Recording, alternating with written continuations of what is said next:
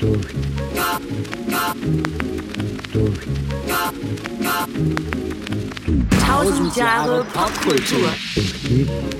Wird diese Welt erst schön, so schön, dass jeder Tag, den du mir schenkst, ein Sonntag ist. Einen wunderschönen guten Tag und herzlich willkommen zu Tausend Jahre Popkultur Kultur. mit dem Thema Die 30er? Die 30er Jahre Addendum. Addendum. Addendum. Das stimmt. Numero uno. Nummer uno, Abmarsch in den... Untergang.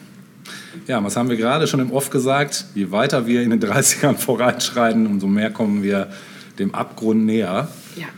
Das müsst ihr euch einfach im Klaren drüber sein, dass wenn ihr jetzt weiterhört, so richtig stimmungsaufhellen wird es vermutlich nicht unbedingt. Ja, so Aber- ein, zwei Uplifting-Sachen haben wir schon dabei, glaube ich, aber insgesamt wird Wir die Stimmung ein bisschen gedrückter. Wir haben ganz deep gedickt. Ja. Genau, und du wolltest mal direkt mit einem Input starten, ne? ja, was wir nämlich bisher noch gar nicht betrachtet haben in den 30ern, ist die Mode. Richtig. Denn zu allen Zeiten haben sich Menschen angezogen, Ja, ich wüsste eine Zeit, wo das noch nicht so war, aber das aber ist, so glaube ich, zumindest um die Lände herum ja, wurde was okay, getragen, sagt oder? man, ja. Ja. so Pelz. Feigenblatt. Ja, da gab es noch keinen Peter. Ähm, hm. naja, gucken wir uns zuerst mal die Damenmode an. Und ich glaube, Ja. nächste Woche schauen wir noch mal, werfen wir einen Blick auf die Herrenmode, aber erstmal geht es um die Damenwelt. Okay. Ähm, das Problem ist ein bisschen mit Mode in Zeiten des, äh, der Armut ähm, und, und ähm, ja, der gen generellen Armut, dass natürlich äh, kaum Leute Zeit und Auge und Geld hatten für, für Mode, aber trotzdem hat man sich ja angezogen. Ne? Ja. Und das hat sich durchaus auch verändert zu den 20er Jahren. In den 20ern haben wir ja schon drüber gesprochen, dass äh, man sich so ein bisschen äh, glamouröser gekleidet hat, wenn es denn ging. Also da reichte schon eine, Pe- äh, eine, hier so eine Federboa oder eine Stola. Stola, genau. Ein paar Perlenohrringe und Ja. man war irgendwie bereit für die Party abends. ja. In den 30ern gab es wenig Party und ähm, somit auch wenig wirklich auch Bock und Anlass, sich irgendwie aufzuhübschen. Ja, oder es gab. Party und man war nicht eingeladen. Oder? Das ist ja ein, ein universelles Problem, unabhängig vom Jahrzehnt. Ne? Stimmt. Ja, ähm, ähm, naja, also man war eben genügsam und sparsam und ähm, aufgrund der hohen Arbeitslosigkeit, wir sind halt immer noch in der, in der großen Weltwirtschaftskrise natürlich, die auch immer noch an, anhält äh, und dann ja auch irgendwann den Übergang in den Zweiten Weltkrieg findet, wo es dann auch nicht äh, besser wurde, im Gegenteil. Äh, trotzdem haben sich Warenhäuser ähm, aber Gedanken dazu gemacht, denn natürlich gab es immer noch eine glamouröse Welt, nämlich die Welt des Films und des Entertainments. Ähm, und es gab dann teilweise Kooperationen, wo dann Warenhäuser ähm, nach Originalschnittmustern von irgendwelchen Hollywood-Größen ähm, erschwingliche Kleidung hergestellt haben im Look äh, des Glamours der Stars Geil. sozusagen. Äh, dann gab es durchaus ja auch schon äh, Schnittmuster, die man erwerben konnte, um sich Dinge selbst zu nähen. Es wurde genäht, gestrickt und man hat sich da schon so ein bisschen auch versucht zu orientieren an der insbesondere in Europa Pariser Mode. Mhm. Ähm, ja, insgesamt war ähm, die, die Modebranche schon auch im, im Deutschland der 30er Jahre lukrativ. Ähm, also es war schon auch ein Wirtschaftszweig, ähm, auf den die Nazi-Führung geblickt hat. Ähm, was sich allerdings massiv geändert hat, war, dass insbesondere Schneidergeschäfte und Bekleidungsgeschäfte, die zuvor ähm, viel von, von, von der jüdischen Bevölkerung ähm, ähm, gehalten wurden sozusagen und die jetzt eben Berufsverbote bekommen haben oder grundsätzlich äh, deportiert wurden oder, oder in Haft kamen, ähm, dass, ähm, dass das jetzt eben andere Schneider quasi übernommen haben, aber dass da auch ein großer Zweig einfach wegfiel. Ne? Ähm, insgesamt war so das Motto weniger ist mehr. Das kann man auch so sehen, wenn man sich mal so Fotos anguckt der 30er Jahre, wie die Menschen rum, rumliefen auf der Straße. Ähm, und anstatt dass die Kleidung äh, verziert wurde mit Stola oder Perlen oder Pailletten, ähm, war dann der äh, war dann eher, eher der Fokus auf äh, Silhouette und Stoff. Ne? Also Sachlichkeit. die, neue Sachlichkeit, ja, auch in der Mode tatsächlich. Ja. Ähm, es wurde insgesamt praktischer und alltagstauglicher, auch, auch, auch sportlicher in gewisser Weise. Ähm, insgesamt war die Silhouette eher schmal. Ähm, man trug, was trug man zum Beispiel? Also man trug Rock und Bluse, war so ein bevorzugtes Kombinationsmodell. Ähm, Strickmode, habe ich gerade schon gesagt, also man strickte auch viel. Ähm, der Saum der Damenwelt, der irgendwann in den 20ern ein bisschen höher rutschte, bis zum Knie, rutschte jetzt wieder ein bisschen tiefer zur Mitte der Wade. Also da ging man wieder ein bisschen zurück. Ist nicht, ja. Ja? Nee, alles gut. Ja, dann waren wir erst in den 60ern wieder so weit, Ja, genau, ähm, sagen. übers Knie zu Ja, wandern. ja, ne? Und danach gab es auch kein Zurück mehr. Nee, danach war alles möglich. War der ne, Gürtel einfach nur noch breit. Ja, genau. ähm, was auch aufkam in Deutschland ist das Dirndl. Also das gab es natürlich immer schon, ne, so, ähm, insbesondere auf dem Land. Mhm. Aber ähm, das wurde inzwischen dann auch ähm, in den 30ern auf der Straße getragen oder zu bestimmten Festivitäten beispielsweise, wenn man eingeladen war oder so, zog, zog man dann sein Dirndl an. Ja. Ne? Auch wenn man jetzt nicht unbedingt auf dem Land lebte. Ähm, ja, dann so, so Details wie Puffärmel beispielsweise. Das sind ja im Moment auch wieder äh, im Trend. Puffärmel. Oder Rüschen Ja. an, an Blusen oder an Kleidern. Ja. Blumenmuster. Ähm, wenn wir mal so uns Fotos angucken, ist es für uns natürlich schwierig, weil die meisten Fotos in Schwarz-Weiß gehalten sind. Ähm, aber natürlich gibt es noch irgend, ne, gibt ja in Museen auch Modelle von, von Kleidung von früher beispielsweise. Und es gibt ja gerade auch diese vielen nachkolorierten Filme aus, dem, aus der Zeit, wo man dann auch schon teilweise das sehen kann. Ne? das stimmt, aber das ist dann ja geschätzt, ne? Also Ja, kommt drauf an. Es gibt ja auch welche, die wirklich äh, geschafft haben, die, naja, die Originalfarbstimmung aufzugreifen. Ne? Das glaube ich, aber man weiß natürlich nicht, was Herr P., äh, der da zufällig auf der Straße gefilmt wurde, welche Farbe sein Anzug wirklich hatte. Ob das Ja. jetzt braun war oder grau, Grau, braun. das ist ja. dann ja eher geschätzt. Ja, vielleicht mit Zeitzeugen zusammen restauriert. Meinst du? Also der hatte jetzt aber, äh, was war Ja, Bordeaux-rotes. das war mein Nachbar, der hat immer Bordeaux-Rot getragen. ja. Ähm, ja, aber klar, das gibt natürlich nochmal ein anderes, realistischeres Mhm. Bild wieder. Grundsätzlich hat man eher das Gefühl, man kann sich damit eher identifizieren, wenn man diese nachkolorierten Geschichten sieht. Ja.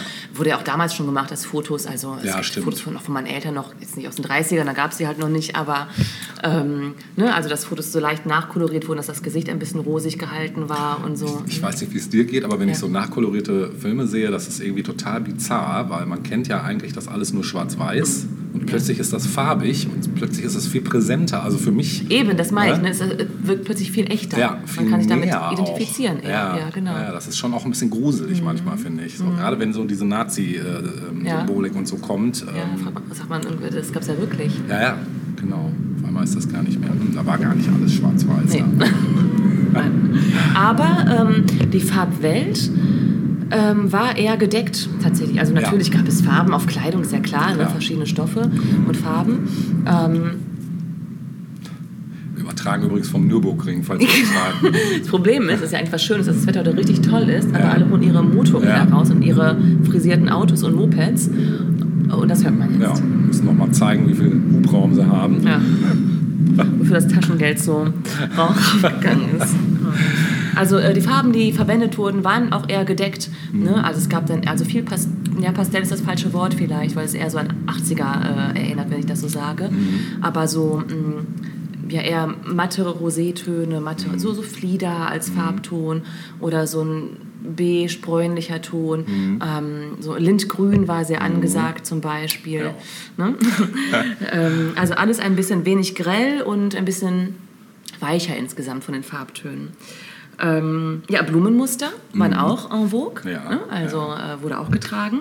Und dann gegen Ende der 30er dann auch Karo-Muster. Mhm. Ähm, von der Silhouette her äh, hatten wir eckige Schultern teilweise, ähm, die Röcke, ähm, die dann ein bisschen kürzer waren, also zur Wade hin. Stulpenhandschuhe hat es gegeben. ähm, und als Schuhe, Schuh, Schuhwerk wurde insgesamt ein bisschen flacher. Und ähm, es änderte wohl, je mehr man Richtung Zweiter Weltkrieg voranschritt, ähm, dann auch versteckt auch an Uniformen. Also es war alles insgesamt praktisch und robust und äh, sollte auch einiges aushalten. Zackig. Zackig. Es musste natürlich auch möglichst lange halten. Ne? Also nicht wie heute Fast Fashion, Ja, äh, dass stimmt. man alle zwei Monate sich einen neuen Pulli bei H&M kauft oder Primark so. go home. Primark go home. ja. Das äh, gab es natürlich da überhaupt nicht. Ne? Also gar nicht.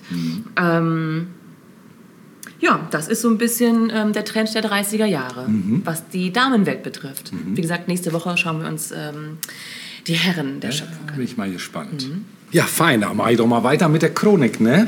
Ähm, wir hatten aufgehört im Jahre 35. Ich äh, gehe mal in 36 nur kurz rein äh, bezüglich der Olympischen Spiele, äh, speziell die Winterspiele fingen da an. Wo waren die, die Garmisch Winterspiele? Ah, Partenkirchen. Parmisch-Gartenkirchen. Genau. Ja, und am 1. August äh, des Jahres 36 waren natürlich die äh, Eröffnung der 11. Olympischen Sommerspiele in Berlin. Ganz wichtiges Thema, äh, wo ich auch noch mal darauf zurückkomme. Wir springen aber trotzdem nach 1937 und dort äh, ja, tobt in Spanien immer noch der Bürgerkrieg und das deutsche Flugzeuggeschwader Legion Condor machte durch einen Luftangriff die Baskenstadt Guernica dem Erdboden gleich. Und da hat dann auch unser lieber Freund Pablo Picasso das Bild ähm, La Guernica ähm, ja, gemalt. Genau, weil er das verurteilt hat, diese Gräueltat. Und es wurde dann erstmals auf der Pariser Weltausstellung vorgestellt und hat halt weltweite Beachtung gefunden. Entartete Kunst hieß die deutsche Wanderausstellung, die Werke namhafter Maler präsentierte, um dem Volk zu zeigen, wie Kunst nicht zu sein hatte. Da komme ich auch noch mal drauf zurück. Wertvolle Gemälde fielen dann anschließend der Vernichtung anheim und ähm, den traurigen Ruhm begründete das KZ Buchenwald auf dem Ettersberg nahe der Goethestadt Weimar, in dem ca. 56.000 Menschen bis Kriegsende unter grausamen Umständen den Tod fanden. Ja, der Staatsbesuch des italienischen Diktators Mussolini in Deutschland wurde zu einer Propagandaveranstaltung enormen Ausmaßes hochstilisiert. Hitler und sein Gast waren sich darin dann einig, ihren Gesinnungsgenossen Franco im spanischen Bürgerkrieg zu unterstützen. Machte ja Sinn, war ja alles die gleichen Vollpfosten.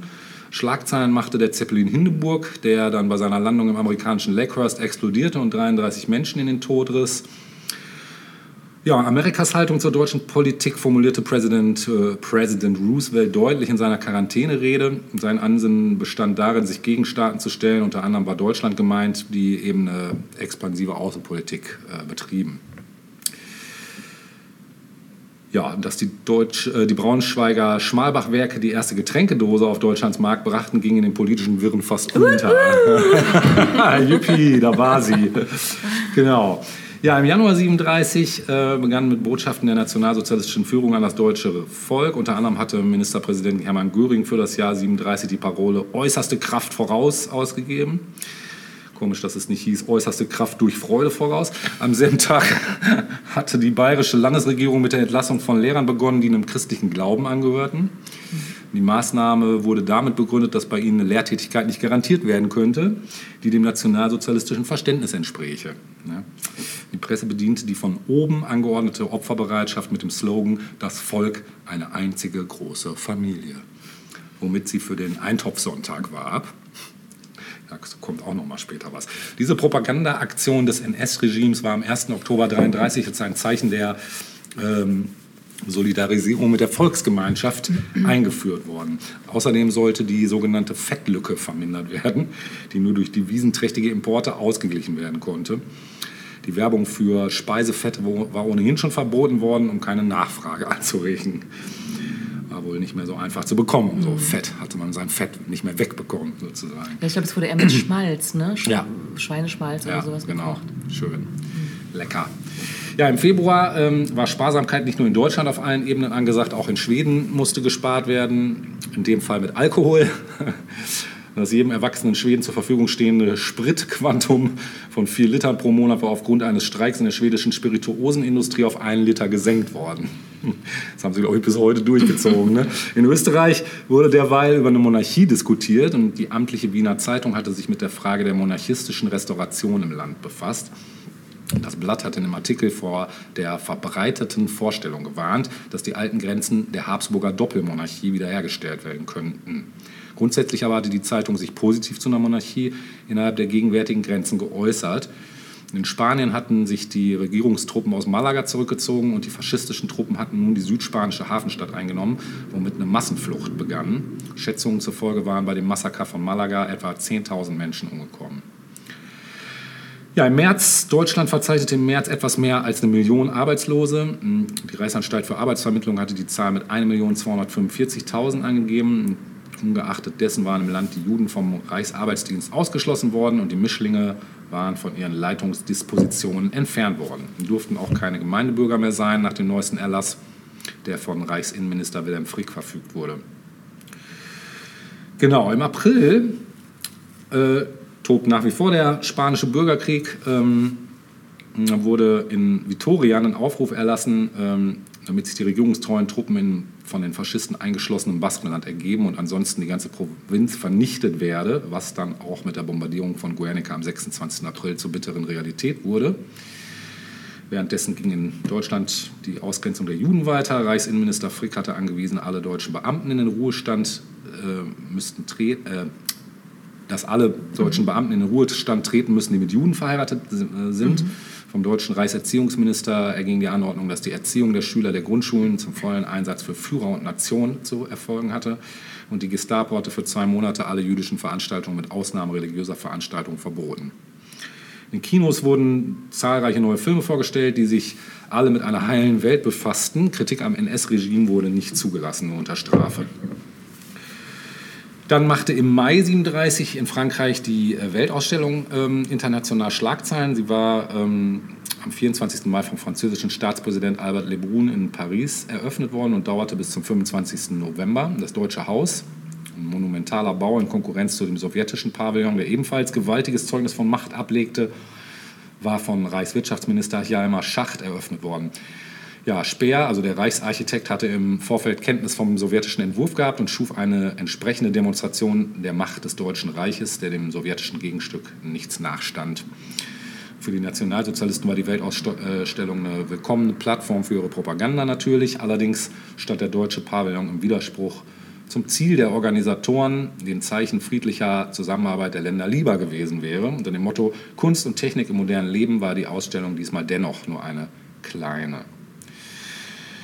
Ja, alle Monate muss ich nicht anreißen, weil es war auch nicht in allen unbedingt viel los. Im Juli könnte man noch sagen, da waren die ähm, Zustände im Deutschen Reich mittlerweile echt beängstigend. Einer der führenden Männer der bekennenden Kirche, Pastor Martin Niemöller, war von der Polizei verhaftet und ins Gefängnis Berlin-Moabit gebracht worden. Zum Ende des Monats hatte die Staatsanwaltschaft Berlin Anklage beim Sondergericht gegen ihn erhoben. Insgesamt waren 40 Verfahren gegen den Pastor anhängig.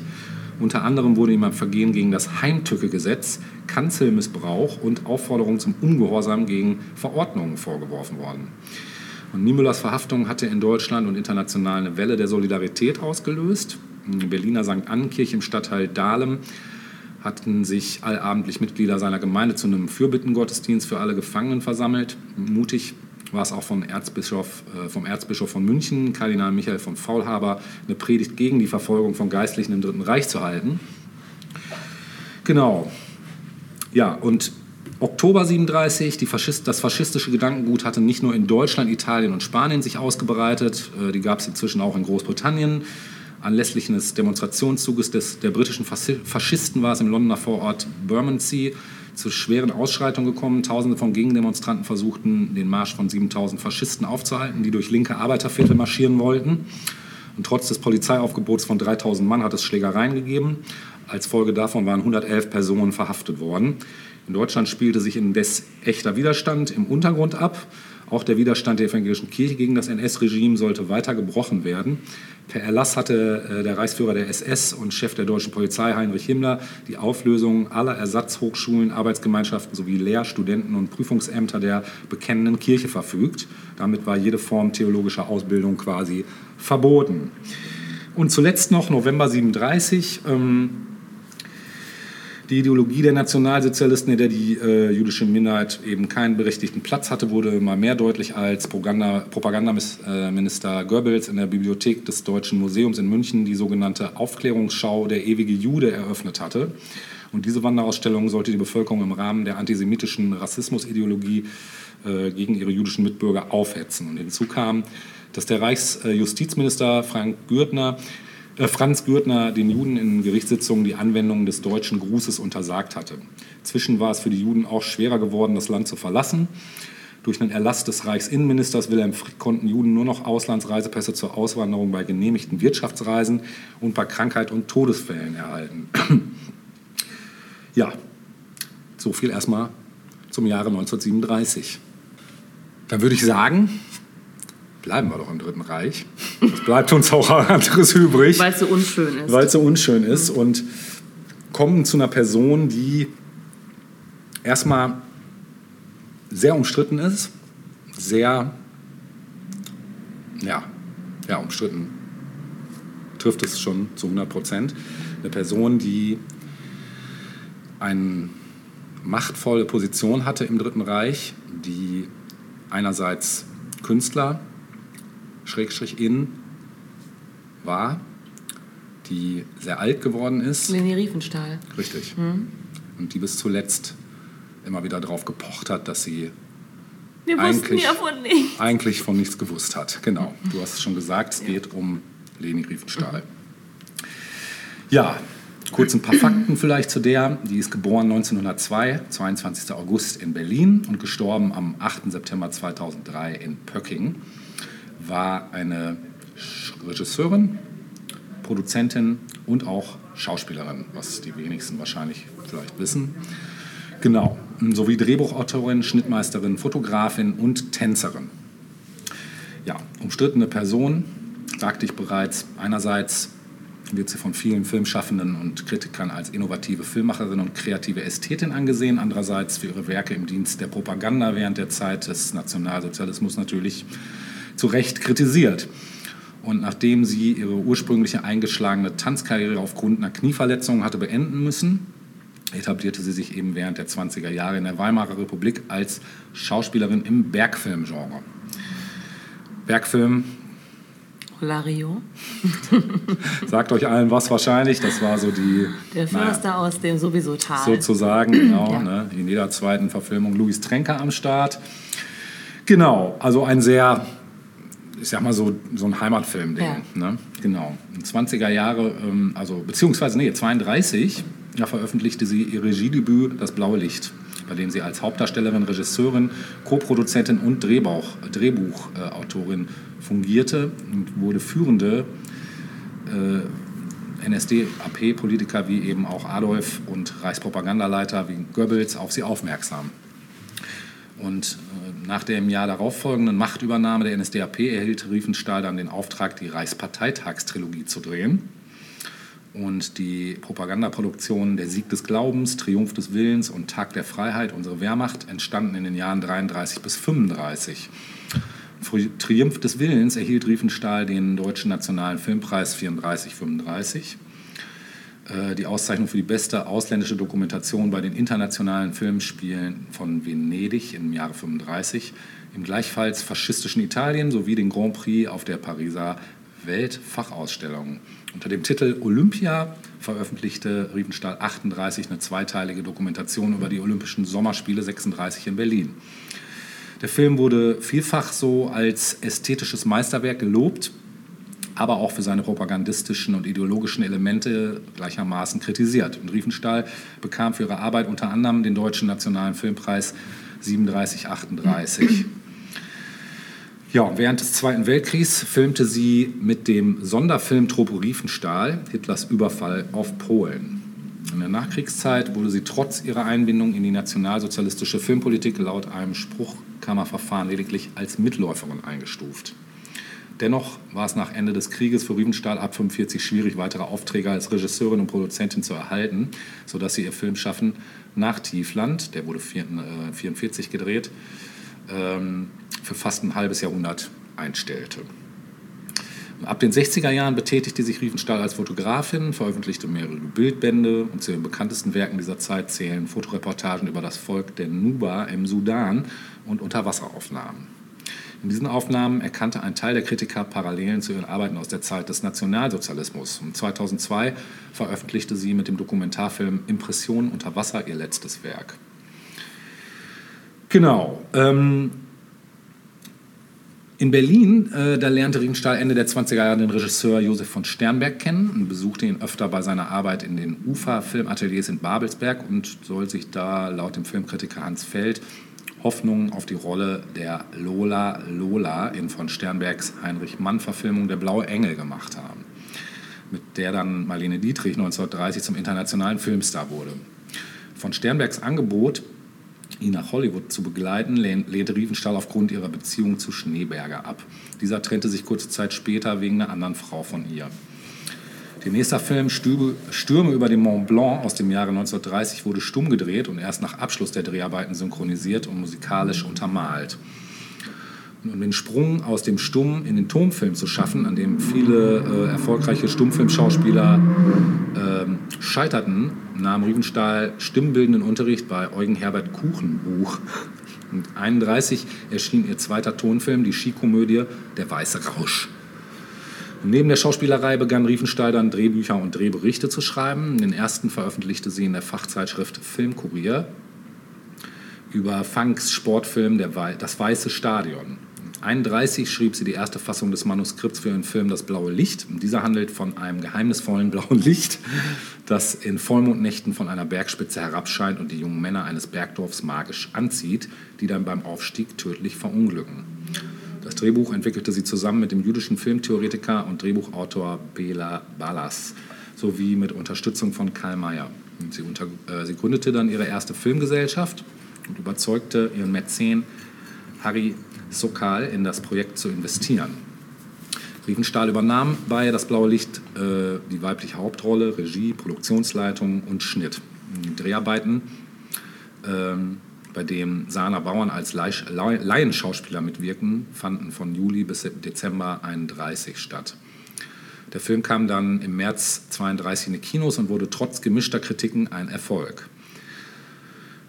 Ich wollte da immer mal reinschauen, habe ich bisher nicht getan. Ich habe mir in dem Zuge natürlich einiges angeschaut, auch von ihr. Mhm, dazu aber mhm. später.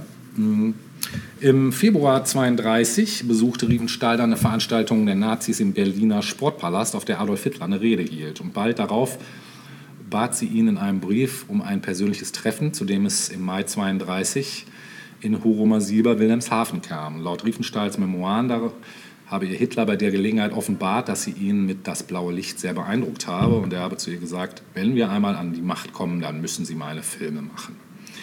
In der Folgezeit war Riefenstahl dann häufig zu Gast bei Feierlichkeiten und offiziellen Empfangen hoher Nazi-Funktionäre, lernte dann Josef und Magda Goebbels, Hermann Göring, Albert Speer und Julius Streicher kennen. Nach der Machtergreifung forderte der im Exil befindliche Ballas von Riefenstahl das zunächst zurückgestellte Honorar für seine Arbeit am Drehbuch für das blaue Licht. Darauf schrieb Riefenstahl am 11. Dezember 1933 ihrem Freund Julius Streicher auf einem Papier des Nazitreffs Hotel Kaiserhof in Berlin eine Vollmacht. Ich erteile Herrn Gauleiter Julius Streicher aus Nürnberg, Herausgeber des Stürmer, Vollmacht in Sachen der Forderungen des Juden Bela Ballas an mich, den Riefenstahl. So entledigte sich Riefenstahl mit Hilfe der Nazis ihres jüdischen Co-Autors. Und Ballas Name verschwand aus dem Vorspann des Films. Übrigens eine Sache, die sich wie so ein roter Faden durch sämtliche Werke zieht, wo sie eigentlich gar nicht federführend ja. am Start war, wo dann aber im Nachhinein Leute einfach mal so aus den Credits entfernt wurden. Mhm. Das ist also eine richtige Assi-Nummer. In der deutsch-amerikanischen Koproduktion SOS Eisberg spielte Riefenstahl zum letzten Mal unter Regie von Arnold Funk. Die Dreharbeiten führten sie im Juni 32 zunächst nach Grönland und Anfang 33 in die Schweizer Alpen. Genau, zu dem Zeitpunkt hatte Riefenstahl bereits mit den Dreharbeiten zu Der Sieg des Glaubens in Nürnberg begonnen. Und damit sie der ersten Vorführung von SOS Eisberg in Berlin beiwohnen konnte, stellte Hitler ihr ein Privatflugzeug zur Verfügung, das sie noch am selben Abend zurück nach Nürnberg brachte. Ja, was hat sie gedreht? Die Reichsparteitagstrilogie, die Olympiafilme, dann eben Sonderfilm Trupp Riefenstahl und dann zum Schluss dann noch Tiefland. Und in der Nachkriegszeit, also nach Ende des Zweiten Weltkriegs, wurde Riefenstahl in ihrem Haus bei Kitzbühel 45 verhaftet und in das Gefangenenlager der 7. US-Armee nach Dachau gebracht, wo sie mehrfach zu ihrer Rolle im Dritten Reich verhört und mit Bildern aus den Konzentrationslagern konfrontiert wurde. Am 3. Juli 1945 wurde sie dann aus der Haft entlassen, kehrte in das inzwischen von den Franzosen besetzte Kitzbühel zurück. Ein halbes Jahr später wurde Riefenstahl, ihr Ehemann und ihre Mutter aus Österreich ausgewiesen, woraufhin sie sich in Königsfeld im Schwarzwald niederließen. Im Mai 1947 wurde Riefenstahl dann von der französischen Besatzungsmacht wegen angeblicher Depression in eine psychiatrische Anstalt in Freiburg eingewiesen, wo sie nach eigener Aussage mehrere Monate lang mit Elektroschocks behandelt wurde. Und im Sommer 1947 wurde ihre Ehe mit Peter Jakob geschieden. Nach der Entlassung aus der Anstalt zog Riefenstahl mit ihrer Mutter nach München-Schwabing und in den Jahren 48 bis 52 wurde sie in vier Spruchkammerverfahren entnazifiziert. In den ersten beiden Verfahren in Willingen äh, im November 48 und Juli 49 in Freiburg wurde sie als nicht betroffen eingestuft. Im dritten Spruchkammerverfahren, wiederum in Freiburg, wurde sie am 16. Dezember 49 zur Mitläuferin des Naziregimes erklärt. Und diese Einstufung, mit der außer dem Verlust des passiven Wahlrechts beide Sanktionen verbunden waren, wurde mit dem Beschluss der Berliner Spruchkammer dann äh, 52 endgültig bestätigt. Obwohl ihr kein Berufsverbot erteilt wurde, konnte sie danach 1945, abgesehen von der Fertigstellung des Films Tiefland, kein weiteres Filmprojekt mehr realisieren. Die Beteiligung an der äh, nationalsozialistischen Propaganda und die Nähe zu Hitler blieben als Makel an ihr haften, weshalb sich dann viele Investoren im deutschen Nachkriegsfilmgeschäft von ihr distanzierten. Ja, so blieben die von ihr geschriebenen Drehbücher Der Tänzer von Florenz, Ewige Gipfel und Die Roten Teufel unverfilmt und auch für den Streifen Friedrich der Große und Voltaire, bei dem Jean Cocteau unter ihrer Regie eine Doppelrolle spielen wollte, fand sich kein Produzent. Ja, vielleicht noch was zu ihren filmischen Ausdrucksmitteln und Techniken, weil das ist eine Sache, die mir beim Durchschauen auch aufgefallen ist. Also sie hat natürlich schon, und das muss man ihr lassen, eine absolutes Gespür gehabt für ästhetische und monumentale Aufnahmen. Mhm. Das muss man ganz klar sagen. Und das ist auch, und deshalb wahrscheinlich auch von den Nazis natürlich so aufgesaugt worden, weil das natürlich Wasser auf die Mühlen war und weil das genau diese Ideologie natürlich perfekt in Szene gesetzt mhm. hat. Das ist auch eine Sache, die wirklich, also es ist schon gruselig, sich das anzugucken einfach. Es ist so, das, das, man kann sich dem nicht entziehen. Das hat so einen ganz mhm. eigenen Sog. Sog, ja, mhm. wirklich. Ne? Und wenn du dann noch, gut, man kann sich nicht in die Zeit schlecht zurückversetzen, weil wir waren nicht in dieser Zeit, aber man kann es versuchen, sich vorzustellen, wenn dann eben noch diese Ideologie dazu kommt und diese Reden und diese, diese monumentalen Bauten und was weiß ich, was es noch parallel alles gab, das passte natürlich alles. Mhm. Es hat so wie so ein Puzzle zusammengefügt. Ne? Ja, also äh, Riefenstahl legte bei ihren Filmen eben Wert auf ästhetische, harmonische Aufnahmen und Symbolik. Da war natürlich dann das Griff halt ineinander und durch den Einfluss ihres Werkfilmmentors Arnold Funk hatte sie ein Gespür für die Wirkung von Landschaften und Architektur entwickelt. Und so äh, wählte sie dann eben für die märchenhafte Handlung ihres Regiedebüts Das blaue Licht die malerische Kulisse der Brenta in Trentino. Das Mystische der Erzählung unterstrich sie durch den Einsatz von Nebel, Licht und Schatten das blaue Licht, das in Vollmondnächten von einer Kristallgrotte ausgeht, symbolisiert die unerreichbare Ideale des von Riefenstahl gespielten Bergmädchens Junta. Außerdem experimentierte sie mit Farbfiltern. Durch den Einsatz eines roten Filters gelang es ihr, den blauen Taghimmel äh, auf den Aufnahmen fast schwarz erscheinen zu lassen, sodass sie auf Nachtdrehs mit Scheinwerfern verzichten konnte. Lange Szenen zerschnitt sie, damit die Handlung kurzweiliger wirkte, eine Technik, die sie ebenfalls bei Funk gelernt hatte. Dann beim Dreh von Olympia, das fand ich war noch mit der eindrucksvollste von den ganzen Streifen, weil da war es ja nun auch schon ein, ja, es ging eben auch darum, eben dieses olympische, diesen olympischen mhm. Gedanken so zu transportieren. Und das gelingt gerade in den ersten Minuten einfach schon mhm. fantastisch. Also das muss man wirklich sagen, das ist schon, das schon krass, das zu sehen. Also es hat eine, eine Wirkung einfach. Mhm. Ne? Mhm. Da ließ sie sich dann von der griechischen Antike inspirieren. Und da sie keine Handlung hatte, inszenierte sie die Athleten wie antike Skulpturen und heroische Archetypen, indem sie die Kameras in Zeitlupe über die halbnackten gestählten Körper und ihre Bewegungen fahren ließ. Um den Sportlern möglichst nahe kommen zu können, entwickelte das Team viele neue Aufnahmetechniken. Es wurden Gruben ausgehoben, aus denen die Kameraleute die Stabhochspringer vom freien Himmel filmen konnten. Um die Sprints der Läufer aufzunehmen, entwarf die Crew eine Katapultkamera, die mit den Athleten mitgehen konnte. Und des Weiteren kamen Ballon, Unterwasser- und Schienenkameras zum Einsatz.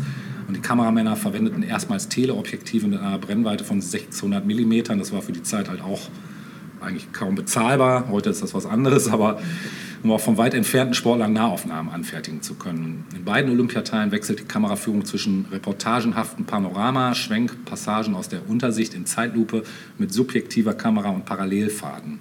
Die Montage legt dann Schwerpunkte auf symbolische Überhöhungen durch optische Überblendung, auf emotionalisierende Musik oder auf die Spannung zwischen sportlichem Wettkampf und Publikumsanfeuerung. Ein weiteres Gestaltungsmerkmal ist der Wechsel zwischen rein musikalisch äh, illustrierten Passagen und Teilen, die durch Sprecher und Publikumsreaktionen dann scheinbar authentisch kommentiert wirken. Sequenzen, die nicht im Wettkampf eingefangen werden konnten, ließ Riefenstahl dann während des Trainings vordrehen und dieses Material schnitt sie anschließend in die echten Wettkampfaufnahmen hinein, wodurch dramatische Szenen auf Spielfilmniveau entstanden.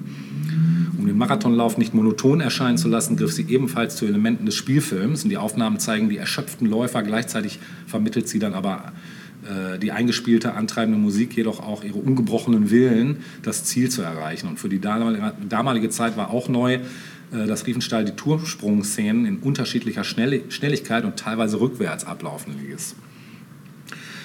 Jetzt noch zum Einfluss auf die Popkultur, weil deswegen mhm. sind wir ja hier. Genau. Für viele Filmkenner ähm, sind diese Reichsparteitagstrilogie und Olympia keine reinen Dokumentation, sondern eben Propagandafilme und künstlerische Inszenierung eines Führer- bzw. Körperkults. Und die US-amerikanische Autorin Susan Sonntag schrieb in ihrem 1975 erschienenen Essay Faszinierender Faschismus, Will man noch einen Unterschied machen zwischen Dokumentarfilm und Propaganda, dann ist jeder, der die Filme der Riefenstahl als Dokumentarfilme verteidigt, naiv. In Triumph des Willens ist das Dokument nicht nur die Aufzeichnung der Realität, die Realität wurde konstruiert, um dem Bild zu dienen. Jürgen Trimborn meint in seiner Riefenstahl-Biografie, keine Dokumentation über den Nationalsozialismus kommt heute ohne die Bilder aus Triumph des Willens aus. Kein anderer Film hat unsere visuelle Vorstellung, was Nationalsozialismus war, so tief geprägt wie er. Differenzierter sieht es dann noch äh, Martin Leuperdinger. Hm, Triumph des Willens stellt eine einzigartige zeitgeschichtliche Quelle dar, jedoch nicht einfach für den Nationalsozialismus, wie er wirklich gewesen ist, sondern als Dokument dafür, wie sich der Nationalsozialismus Gerne selbst gesehen gern gesehen hat. Ja. Genau. Ja. Und während äh, so bei der Sieg des Glaubens aufgrund von einigen verwackelten und unscharfen Bildern sowie unfreiwillig komischen Szenen als ästhetisch unvollkommen betrachtet wird, gilt Triumph des Willens als perfektionistisches Meisterwerk und einer der besten Propagandafilme, die je gedreht wurden. Und zu den Markenzeichen der Parteitagsfilme werden dann insbesondere die bildliche Überhöhung Hitlers und die anmutig wirkende Massenchoreografie gezählt. Olympia wurde im Jahr 56 trotz des US-amerikanischen Boykotts Ende der 30er Jahre von einer Hollywood-Jury zu einem der zehn besten Filme aller Zeiten gekürt. Charakteristisch für ihn seien die idealis idealisierte Darstellung von Kraft, Eleganz und Macht anhand muskulöser, makelloser Körper. Und Riefenstahl habe die faschistische Ästhetik zwar nicht erfunden, sie jedoch auf geniale Weise ins Medium Film übertragen. Hierbei scheute sie nicht davor zurück, den Nationalsozialismus zu erotisieren. Nachdem Riefenstahls Nuba-Bilder veröffentlicht worden war, warf ihr Sonntag vor, mit den Fotografien im Einklang mit der Nazi-Ideologie physische Stärke und Mut zu glorifizieren und nahtlos an ihre propagandistischen Filme aus der Zeit äh, des Nationalsozialismus anzuknüpfen. Obwohl die Werke umstritten sind, besteht unter Filmwissenschaftlern und Kritikern weitgehend Einigkeit, dass Riefenstahl mit ihrer für die damalige Zeit revolutionären, sehr dynamischen Schnitttechnik und der Verwendung ganz neuer Kameraperspektiven filmische Maßstäbe gesetzt hat. Ihre Filme, allen voran Triumph des Willens und Olympia, haben Generationen von Künstlern nach ihr beeinflusst. George Lucas griff beispielsweise eine Einstellung aus Triumph des Willens für die Schlussszene Krieg der Sterne auf. Quentin Tarantino ließ sich während der Vorbereitung für Inglourious Bastards von Riefenstahl inspirieren und Rammstein provoziert im Musikvideo zum Cover des Depeche Mode Lieds Stripped mit Filmmaterial aus Olympia. Auch auf Werbefilme und Kampagnen, Dokumentarfilme sowie Sportfotografien über ihre Werke nachhaltigen Einfluss aus. Ja, Riefenstahl selbst sah in Reichsparteitagstrilogie und Olympia rein dokumentarische Werke und wies Vorwürfe nationalsozialistischer Propaganda der Öffentlichkeit bis zuletzt vehement zurück. Triumph des Willens ist ein Dokumentarfilm vom Parteitag, mehr nicht. Das hat nichts zu tun mit Politik, denn ich habe aufgenommen, was sich wirklich abgespielt hat und habe es insofern überhöht, als ich keinen Kommentar dazu gemacht habe. Ich habe versucht, die Atmosphäre, die da war, durch Bilder auszudrücken und nicht durch einen gesprochenen Kommentar. Um das ohne Text verständlich zu machen, musste die Bildsprache sehr gut, sehr deutlich sein. Die Bilder mussten das sagen können, was man sonst spricht, aber deswegen ist es doch keine Propaganda, das hat sie gesagt. Mhm. In ihren Memoiren und diversen Interviews behauptet sie außerdem, dass sie sich zunächst gesträubt habe, die Reichsparteitagstrilogie zu drehen. Sie habe keine Ahnung von ihrer Begabung als Dokumentarfilmerin gehabt und eigentlich nur als Schauspielerin arbeiten wollen. Und Hitler habe aber jedoch so lange auf sie eingewirkt, bis sie sich schließlich dazu bereit erklärt habe. Sie habe Hitler jedoch das Versprechen abgenommen, dass sie danach nie wieder einen Film für ihn oder die NSDAP drehen müsse. Alles solche Sachen. Stets betont Riefenstahl, ähm, dass sie sich nicht für Politik interessiert und sich keine Gedanken über die Wirkung ihrer Werke gemacht habe. Und in ihrem künstlerischen Wirken sei es immer nur um Ästhetik und nicht um Ideologie gegangen. Gleichwohl war sie aber bereit, ihren Einfluss zugunsten von Parteiinteressen einzusetzen. So intervenierte sie 36 bei Goebbels gegen die Ernennung des vom Deutschen Archäologischen Institut ausersehenen Kandidaten zum Leiter des Zweiginstituts in Athen und verschaffte die Stelle einem Bewerber, der Landesgruppenleiter der NSDAP AO in Griechenland war. Auch soll sie 34 gegenüber einem britischen Reporter ihre Begeisterung über Hitlers Buch Mein Kampf geäußert haben. Das Buch machte auf mich einen enormen Eindruck, bekannte sie. Ich wurde ein überzeugter Nationalsozialist, nachdem ich die erste Seite gelesen hatte. Sie sei nur eine Mitläuferin des äh, Regimes gewesen und habe erst nach dem Krieg von dessen Verbrechen erfahren. An den Chefredakteur der deutsch-jüdischen Exilzeitung Aufbau in New York schrieb sie 49, ich bin fast wahnsinnig darüber geworden und ich fürchte, dass ich niemals mehr frei werden kann von dem Albdruck dieses ungeheuren Leidens. In späteren Interviews beteuerte sie immer, die nationalsozialistischen Verbrechen zu verurteilen. Gleichzeitig wehrte sie sich gegen den Schuldvorwurf. Wo liegt denn meine Schuld? Sagen Sie mir das doch. Ich habe keine Atombombe geworfen, ich habe niemanden verleugnet. Wo liegt denn meine Schuld? Lassen wir mal so stehen. Ja, Ähm, höchst interessant, denn ja. das nächste Thema, das ich gleich aufbringen werde, ist ähm, ähnlich Ah. tatsächlich. Und auch nächste Woche werden wir nochmal ähm, auch dieses Thema wieder Ja, aufgreifen. ja, Das auf jeden ist, Fall. Ähm, ja, diese Frage, ähm, was darf Kunst? Genau. Ähm, oder ist Kunst ähm, frei von Moral? Ja, das ist alles von der Kunstfreiheit gedeckt. Richtig, genau. Und gerade nach 45 ähm, äh, hat sich ja Deutschland sehr schwer getan, äh, Kunst zu zensieren. Ne? Erstmal grundsätzlich, weil man eben diese Erfahrung aus dem, aus dem Dritten Reich hatte. Aber das ist ja extrem, also ähm, wie gesagt, wir werden gleich nochmal auf, auf, auf Schauspieler eingehen aus dieser Zeit und wie sie sich äh, auch im Nachhinein positioniert haben. Und es wird immer wieder darauf hingewiesen, man sei ja unpolitisch gewesen. Die Frage ist, kann man anhand solcher Gräueltaten, Das ist das Ding. von denen man wusste, Genau. man wusste davon, Ja. also es ist... Kann sich keiner von Es kann sich freisprechen. überhaupt keiner von Ja. freisprechen. Genau. Ne? Ähm, äh, ja. Ja. wie muss man drauf sein, um das so zu, um da so, um da so zu argumentieren? Ja. Aber ähm, ja, da kommen wir gleich nochmal auch ähm, in meinem Teil mal drauf zu sprechen. Ja. Sehr interessantes Thema. Du kannst auch sofort übernehmen. Ich Ja. wollte nur noch ein Musikstück spielen. Ja. Und was dachte ich mir, was passt besser jetzt hier als ein Stück von Propaganda? Ja. ne? Wir hören von Propaganda P-Machinery. Viel Spaß. Motor.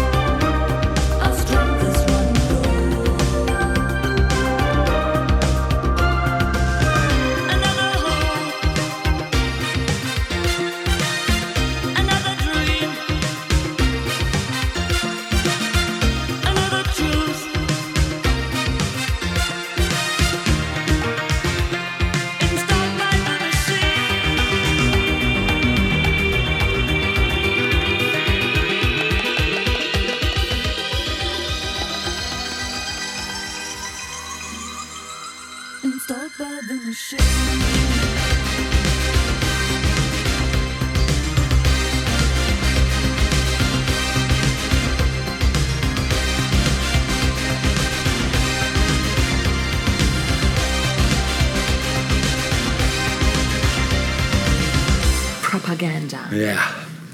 aus Düssel, Düssel- Village. Ja. Denkt man auch erstmal nicht, ne? Ja, aber so ganz, äh, also äh, sie sind ja schon sehr künstlerisch. Ja, ja, so. voll, ja. Gerade wenn man das Video sieht. Verbindet man irgendwie auch mit Düsseldorf vielleicht Mhm. ein bisschen. Stimmt. Ja. Gut, wir bleiben eigentlich bei dem Thema, das du vorhin ähm, so ausführlich und interessant äh, wiedergegeben hast.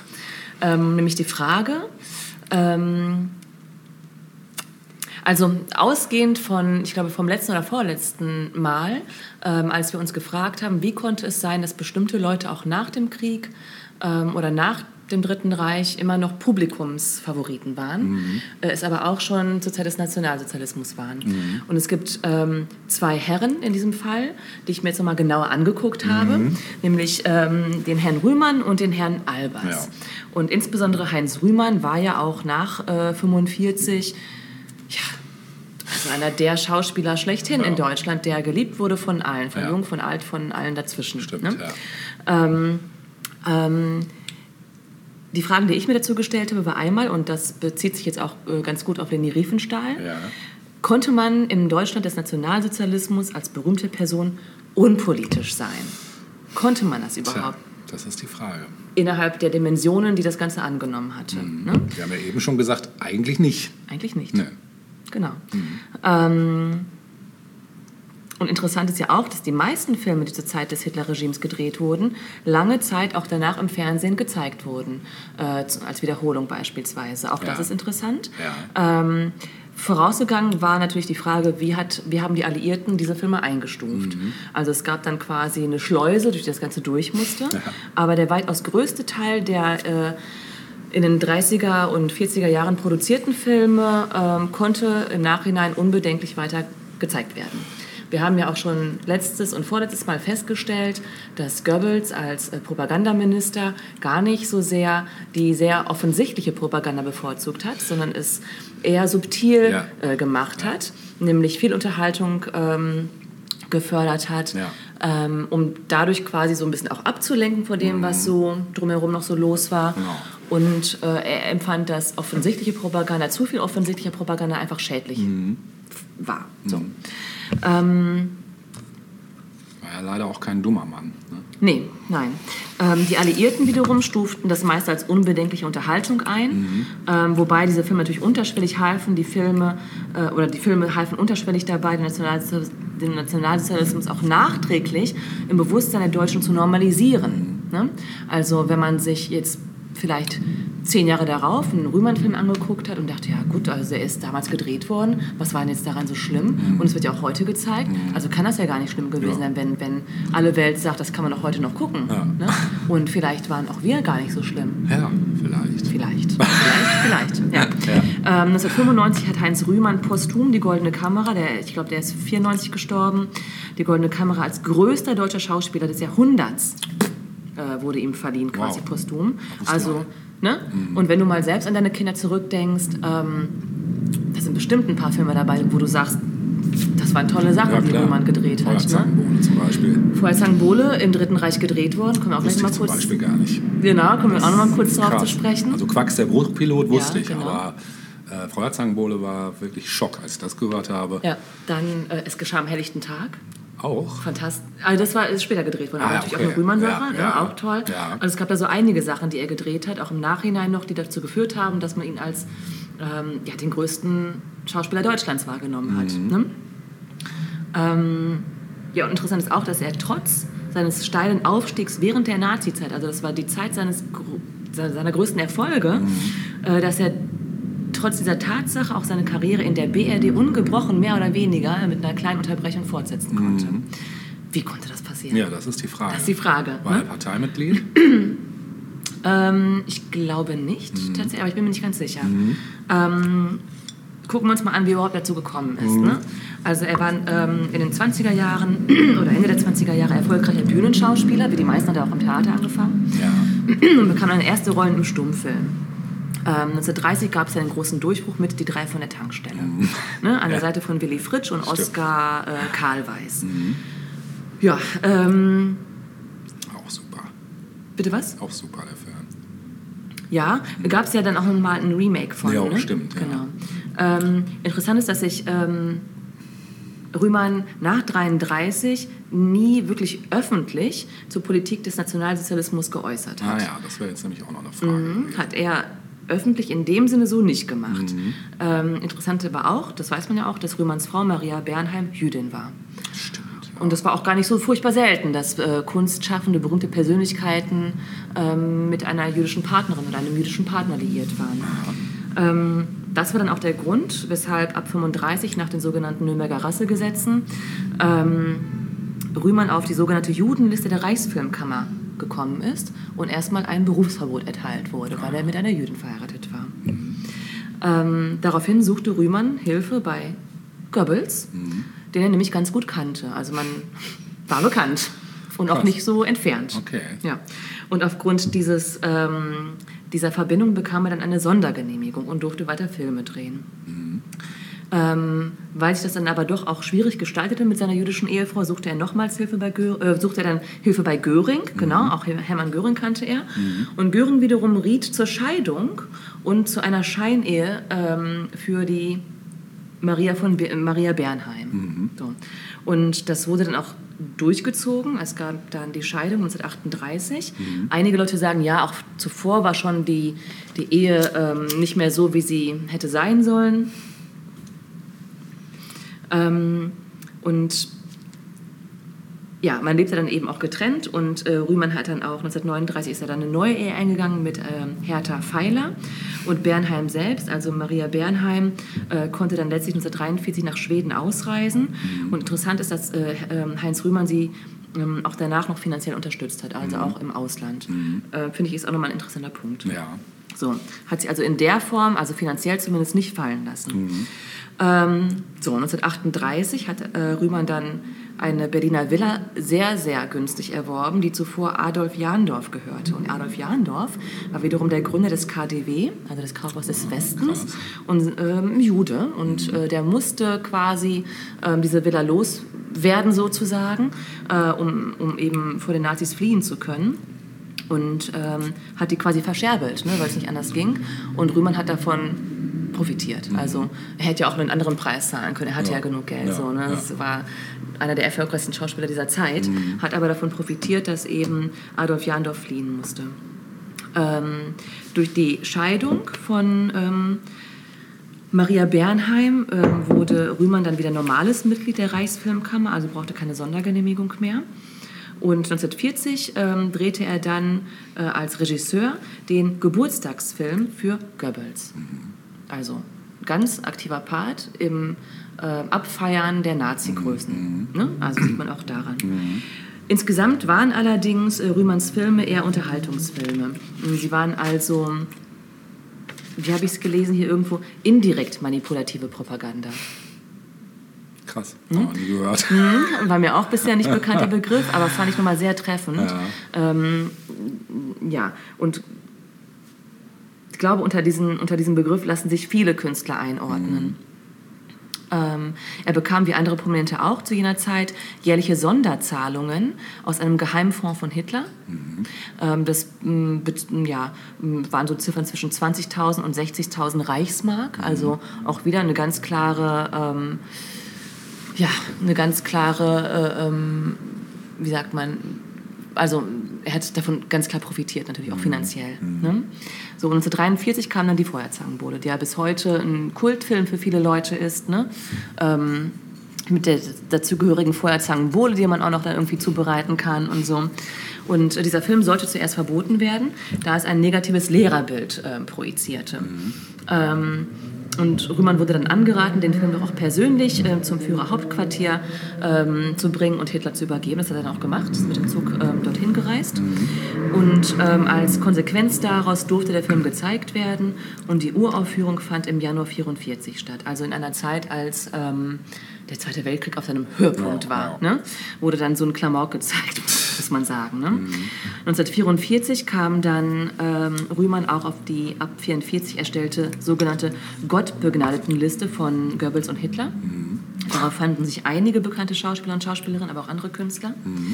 Und ähm, ja, es ist glasklar, dass Rühmann das System bestärkt hat, auch wenn er sich selbst, und hier haben wir wieder Bezug zu Riefenstahl, sich selbst als unpolitisch gesehen hat. Also das war immer so ein bisschen so die Hintertür, die Flucht durch die Hintertür. Ich war doch gar nicht politisch. Ich habe doch nur äh, meine Karriere weitergeführt. Ich keine war Künstler. Armbinde getragen. Ja, ich, genau. Ne? Aber welchen Effekt das Ganze hatte, das wird komplett ausgeblendet. Und ähm, ich habe mich dann so gefragt, also wie war das denn? Wie, wie muss man sich das denn vorstellen äh, in der Realität? Also da sitzt dann der Heinz Rühmann mit seiner ersten Frau Maria und die sitzen zu Hause und die sehen, was alles abgeht vor ihren Türen. Die sehen, dass Juden nicht mehr Geschäfte betreiben dürfen. Ähm, Das muss doch auch in der Familie von ihr. das, Natürlich, auch das, muss doch Thema sein. gewesen Ja, sein. Ne? Also, ähm, dass man beobachtet hat, was alles passiert ist. Und es wurde immer restriktiver und restriktiver. Ähm, wir haben die darüber gesprochen. Dann hat vielleicht die Maria zu Heinz gesagt, was machen wir denn jetzt? Sollen wir ins Ausland gehen? Und das war ja auch Thema. Es sind ja viele im Exil dann auch gelandet. Ja, also auch klar. Leute, die keine Juden waren, sind äh, ne, die ganze Familie Mann war im ja, Exil Ja, stimmt. und hat sich dem entzogen, ne, weil, weil sie gesagt haben, das machen wir nicht im Mhm. Fritz Namen des Lang Regimes. auch. Bitte? Fritz Lang. Fritz Lang, Peter Ja, Lorre haben wir ja, letztens mal auch ja. schon erwähnt, ne? Marlene Dietrich, Ja, ne? ja. die alle haben das in Kauf genommen, dass ihre Karrieren auf Null gegangen sind, ohne zu wissen, was im Exil passieren würde Ja. mit ihnen und haben Haltung bewiesen. Mhm. Und es gab aber Leute, wie unter anderem eben Heinz Rühmann, die diese Haltung nicht bewiesen Mhm. haben. Und ähm, das Einzige, was ich mir erklären kann, wie, wie sie sich das auch selbst erklärt und gerechtfertigt haben, ist, dass sie ihre künstlerische Karriere an oberste Stelle gesetzt haben. Gesagt haben, ich möchte aber weiter meine Filme drehen, ich möchte weiter Schauspieler bleiben und ähm, ich spreche vielleicht gar nicht die Sprache ähm, des Exillandes, in das ich vielleicht gehen könnte. Ich kann meine Karriere nur hier in Deutschland fortführen und muss mich damit irgendwie arrangieren. Und das, finde ich, ist so perfide, dass am Ende der, das eigentliche Fortkommen, das künstlerische Fortkommen vor der Haltung stand. Na, anders kann man sich das halt nicht erklären. Nee, nee. Ne? Und auch im Nachhinein zu sagen, naja, ich war, das war halt nicht politisch. Ich war nicht, ich war Künstler. Ich war Künstler. so, ne? Ja, Ähm, das ist echt schwieriges, schwieriges Thema. Ey. Also, wenn man sich dann auch selber fragt, wie ist das, wenn du selber in der Situation wärst, Mhm. ne? müsste ich drüber nachdenken. Also was, ich meine, es kann man, man kann, ich glaube, man kann sich einfach nicht in diese Situation versetzen. Kann man nicht. Das ist, ähm, ne? Was man aber kann, ist, äh, andere Beispiele heranzuziehen. Also, wie Sie gerade schon genannt haben, von Leuten, die einen Schlussstrich Mhm. Ja, ja, gezogen klar. haben und sehr konsequent waren Ja. und das auch schon seit 33. Ja. Ne? Also zu sagen, mh, ich wusste nicht, dass meine Filme für irgendwas verwendet würden.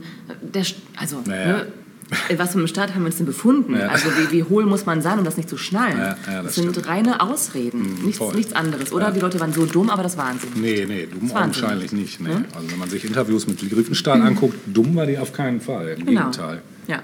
Und ähm, für Heinz Rühmann ging es dann nach 45 so weiter, dass er äh, 1946 im Rahmen der Entnazifizierung ähm, Zitat, keine Bedenken, oder dass es im Rahmen der Entnazifizierung äh, keine Bedenken gegen eine weitere kün künstlerische Betätigung des Herrn Rühmann ähm, gegeben hat. Also er durfte eben weiter äh, drehen.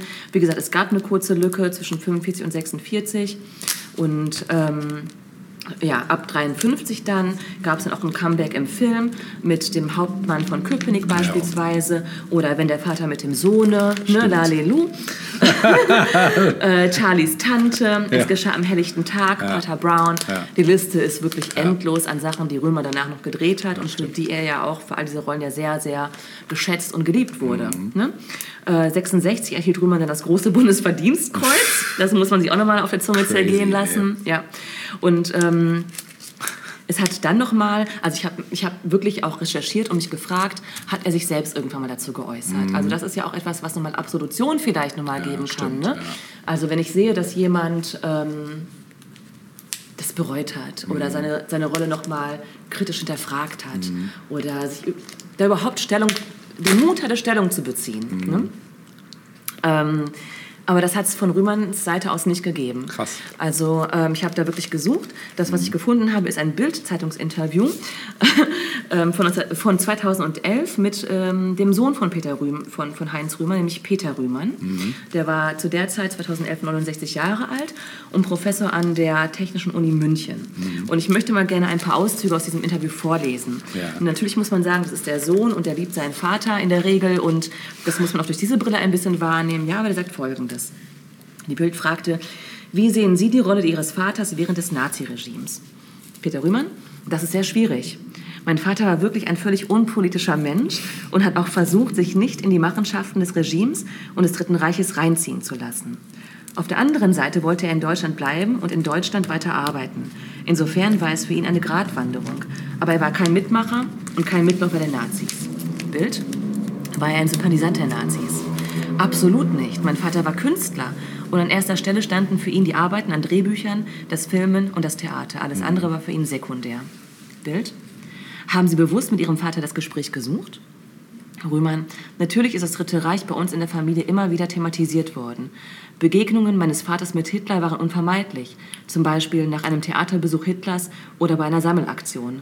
Auch davon gibt es Bilder, aber es gab keine Sympathie zu den Nazis. Bild? Waren die Nazis für ihn Monster. Typisch Bild. Ja. Er war fassungslos, weil vieles, ähm, wie für andere Deutsche auch, unbekannt war. Mhm.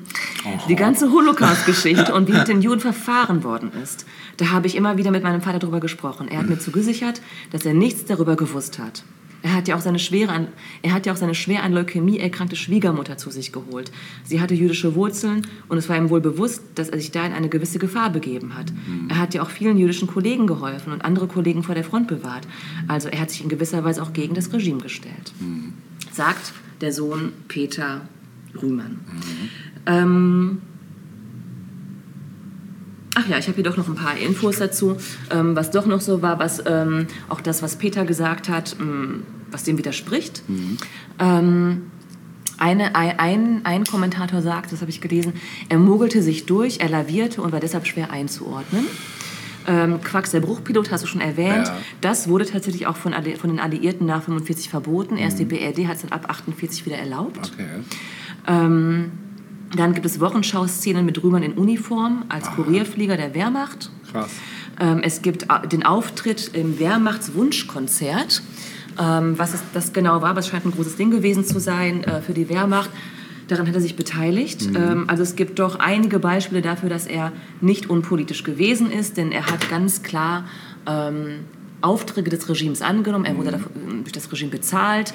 Ähm, Krass. Ist für mich glasklar tatsächlich. Ja, ja, auf jeden Fall. Ich finde es sehr ärgerlich. Es tut mir in der Seele weh, weil ich, ein, ein, weil ich sehr gerne rüber einen Film geguckt Ja, habe, muss ich sagen. ne? ja. Mhm. Das fällt einem immer schwer, das dann so auch zu akzeptieren, finde ich.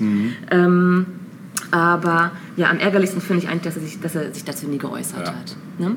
Ähm, das finde ich verstörend und ähm, wäre, wäre das der Fall gewesen, könnte man das auch nochmal ein bisschen anders bewerten, Ja, finde ich. Ne? Stimmt, so bleibt dann nur die Spekulation. Ja, das bleibt das, was sichtbar ist. Ja, ne? das- und das ja, ist relativ eindeutig, Ja. Mhm. finde ich.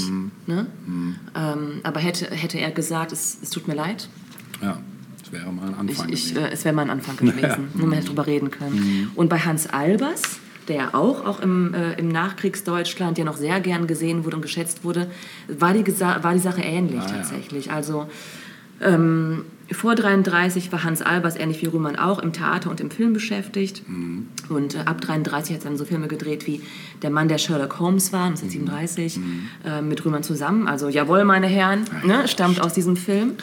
Oder den Film, ähm, oder der Film Wasser für Canitoga von 1939. Daraus stammt der, äh, der Hit Goodbye Johnny. Johnny.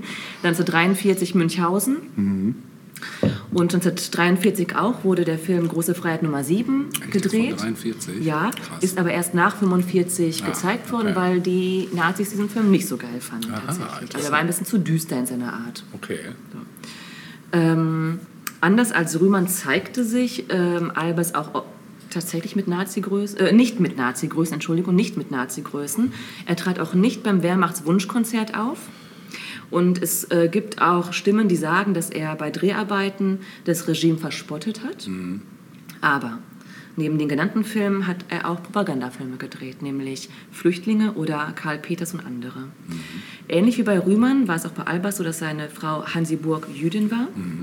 Ähm, und auch hier gab es eine Trennung, die auf Druck vollzogen wurde. Allerdings lebte Ha- Hans Albers weiterhin heimlich mit ihr zusammen.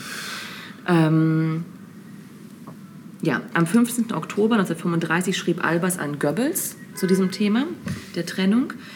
In Erfüllung meiner Pflicht gegenüber, äh, gegen den nationalsozialistischen Staat und in dem Bekenntnis zu ihm habe ich meine persönliche Beziehung zu Frau Hansi Burg gelöst. Ich darf Sie, geehrter Herr Reichsminister, nunmehr bitten, dass unter der veränderten Sachlage der nationalsozialistische Staat auch mir den Schutz angedeihen lässt, den er seinen Künstlern gibt. Heil Hitler, Hans Albers. Äh, 1939 ist dann die Frau ähm, auf eigene Faust ins Ausland geflohen, da die Lage für sie einfach zu gefährlich wurde in Deutschland. Ähm, sie lebte dann in London und dort finanzierte sie sich komplett selbst. Also da hat Hans Albers nicht unterstützt. Ähm, ihr Vater, der Schauspieler Eugen Burg, wurde deportiert und äh, ist 1944 im KZ Theresienstadt gestorben. Interessant ging es aber weiter äh, zwischen den beiden, zwischen diesem Liebespaar. Ähm, 1946 kam nämlich Hansi Burg zurück und stellte Hans Albers zur Rede. Warum er sie nicht begleitet hätte ins Ausland, warum er sich mit dem Regime arrangiert hätte, wurden Fragen gestellt wie diese. Ähm, und die beiden blieben dann aber tatsächlich bis 1960, bis zu seinem Tod zusammen. Wow. Also offenbar wurde das dann irgendwie, diese Fragen wurden dann intern gelöst. Die Liebe war stärker. Und die Liebe war dann letztlich stärker, genau. ähm, Ist ja auch gut. Bitte? Ist ja auch positiv. Ja, also offensichtlich, aber wie gesagt, sie hat ihn ja zur Rede gestellt. Ja, gesagt, klar. Das ist ja auch gut. Ne? So, die beiden haben das quasi intern geklärt. Ähm, nach 1954, äh, 45, Entschuldigung, kam 1954 nochmal der Film Auf der Reeperbahn nachts um halb eins äh, ins Kino, zusammen mit Rühmann auch, äh, mit den entsprechenden Liedern und auch danach hat er nochmal eigene Songs dann auch veröffentlicht. Also Hans Albers blieb dann bis zu seinem Tod ja auch nochmal eine feste Größe im deutschen Film. So, ähm, die Frage ist eben, warum war, also, dass sich ein Hans Rühmann vielleicht nicht getraut hat, dazu zu äußern, oder auch ein Hans Albers, ist auch in gewisser Weise nachvollziehbar, weil man hätte sich dem ja stellen müssen. Ne? Aber warum war denn für die Öffentlichkeit das Ganze kein Thema? Oder für Ja. die, die Presse beispielsweise, die ja eigentlich einen Auftrag gehabt hätte, das nochmal vielleicht ähm, ja, zu diskutieren. Ne? Ähm, Meinst du, das wäre heute anders? Hätten wir jetzt gerade, also Also hätten wir es jetzt gerade hinter uns Hm. und dann, keine Ahnung. Ich glaube, dass das so nicht vergleichbar ist, Ja. weil wir. Ähm, also diese Frage nach diesem Warum, warum das damals nicht passiert ist und ob es heute passieren könnte, da muss man sich ja nun mal die Familiengeschichten angucken, auch von unbekannten Leuten. Ja. Ne? Also es wurde ja in den Familien generell wenig darüber gesprochen. Mhm. Und ähm, das war ja auch einer der Gründe, warum dann die 68er das eingefordert haben, lautstark und mit Demonstrationen. Die haben ja eingefordert, dass die Elterngeneration darüber spricht. Mhm. Ne? Äh, die haben sich gefragt, warum, warum wurden Professoren wieder eingestellt? Warum Mhm. sind Ärzte weiter Ärzte geblieben, die zuvor noch Zwangssterilisationen vorgenommen haben, Mhm. an Roma und Sinti beispielsweise? Ne? Warum sind Richter wieder in ihre alten Posten zurückgekommen? Das sind Ja. ja alles Fragen gewesen, Ja. die die 68er aufgeworfen Ja, haben, 20 stimmt. Jahre nach Kriegsende. Ja. Und insofern ähm, ist es wahrscheinlich auch gar nicht verwunderlich, dass äh, Leute wie Rühmann und Albers und einige andere ja auch weiterhin diesen großen Ruhm genießen Mhm. konnten, weil das eben niemand aufgeworfen hat. Erst dann eben die nächste Generation. Ja, ja. Und deswegen äh, kann man das, glaube ich, gar nicht sagen. Ähm, ich glaube, das kann man nicht beurteilen. Das kann man einfach, das kann man nicht vergleichen, weil wir heute einfach so viel weiter sind. Ähm, kann man das schwer be beantworten, finde ich, diese Frage. Was glaubst du denn? Tja.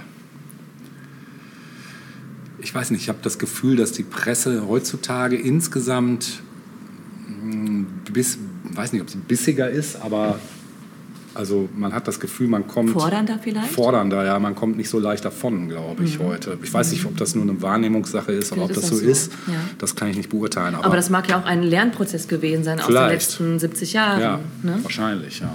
Ja. Ähm, wozu das aber natürlich dann auch geführt hat, ist, dass eben, wenn eben diese Filme gezeigt werden konnten, dass dann eben auch der kleine Mann und die kleine Frau auch gesagt haben, das, was ich vorhin schon gesagt habe, naja, wenn diese Filme weiterlaufen können, dann war das ja alles gar nicht so schlimm. Also es hat natürlich auch ein Bild geprägt Klar, dann irgendwie, ja, ja. Ne, das ähm, eher kontraproduktiv Ja, war. das stimmt. Ähm, Im Übrigen war es ähnlich in der DDR. Also die DDR, der Staat, der alles besser machen wollte nach 45, hat sich ähnlich äh, verhalten. Also auch dort wurden diese Filme weiter gezeigt. Ähm, allerdings konnten Personen ihre Karriere nicht fortsetzen. Das war der große Unterschied. Also die Werke wurden gezeigt, aber die Personen hatten dann nicht mehr wirklich eine Okay. Karriere. Ne? Ähm, ja, inter interessantes Thema. Voll, ja. Und ein ähnliches Thema werden wir im zweiten Teil nächste Woche nochmal haben, wenn es um einen amerikanischen Film geht, Mhm. den wir nochmal genauer beleuchten werden. Ähm, ich habe mir überlegt, was, äh, was könnten wir denn da spielen? Ja. Und habe mich für etwas entschieden, was aus der Resistance stammt, aus dem Widerstand Ah. nämlich. Denn auch das darf man ja echt nicht außen vor Nein, lassen. auf also äh, all die Rühmanns ihrer Zeit haben das Ganze getrieben, während in den anderen Ländern Widerstand bis aufs Blut geleistet wurde. Also das ist, ist eine so große Diskrepanz, dass man, wenn man einfach drüber nachdenkt, man einfach diese, diese Leute nicht freisprechen kann von dem, was sie gemacht Nee, haben. nee, kann absolut man nicht. einfach nicht. Absolut nicht. Ne? Und da, da steht dann das Künstlerische, sei es Riefenstahl oder sei es die tollen Filme, die diese Leute gedreht haben. Das ist alles schön anzusehen, aber irgendwann gibt es einen Punkt, wo man sagen muss, ähm, die Moral steht darüber. Ne? Oder? Ja, ja, ja, auf jeden Fall. Und irgendwann gibt es auch keine Neutralität mehr. Ja. Es gibt auch nichts Unpolitisches mehr ab einem gewissen Ja, Punkt. Und ähm, spätestens im Dritten Reich äh, war das natürlich äh, längst ähm, dieser Punkt erreicht. Mhm. Auf jeden Fall, ja. So, ähm, in Rage geredet. so, Vielleicht gebe ich dir gleich mal einen Johanniskrauttee oder so. Ja. Naja, es ist halt ein emotionales Thema. Ja, voll, ne? Also man absolut. sieht halt, wie Leute ihr Leben riskiert Ja, haben, absolut. Äh, ihr komplettes Leben hinter sich gelassen haben, weil sie gesagt haben, ich kann das nicht mit Mhm. mir vereinbaren. Und dann gibt es diese Leute, die, davon, die ihre Karriere fröhlich weiter fortgeführt Mhm. haben. Das ist einfach, naja, Ja, es ist schon crank. es ist crank. Ja. Ähm, ja, ich habe mir ein, ein Lied ausgesucht, nämlich Ja. von Leonard Cohen, also Oh. weit nach dieser Zeit äh, aufgenommen. Schön. Ähm, und zwar, ich glaube, 1969. Ja. Das Stück nennt sich The Partisan und ähm, also der Partisan sozusagen. Äh, und ist aber eigentlich ein, ein, ein, ähm, eine Coverversion auf seine Art ähm, einer antifaschistischen Hymne über den französischen Widerstand während des Zweiten Weltkrieges aus dem Jahre 43. Und ähm, das Original wurde komponiert von Anna Marley. Der Text stammt von Emmanuel Dastier de la Vigerie. Äh, dieser Mann war führender Widerstandskämpfer, Dichter und Journalist. Und dieses Lied wurde noch während des Zweiten Weltkrieges für die, oder von der BBC für Frankreich regelmäßig ähm, gespielt, um die Moral des Widerstands zu stärken. Und wir hören jetzt die Leonard Cohen-Version The Partisan. Schön. When they poured across the border, I was cautioned to surrender. This I could not do. I took my gun and vanished.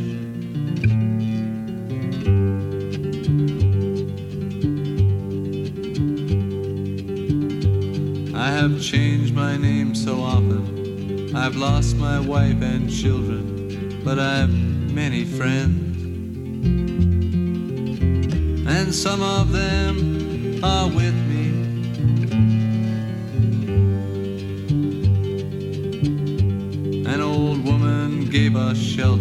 kept us hidden in the garret. Then the soldiers came.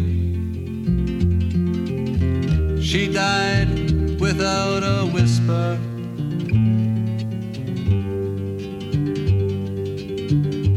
There were three of us this morning. I'm the only one this evening, but I must go on. The frontiers are my prison.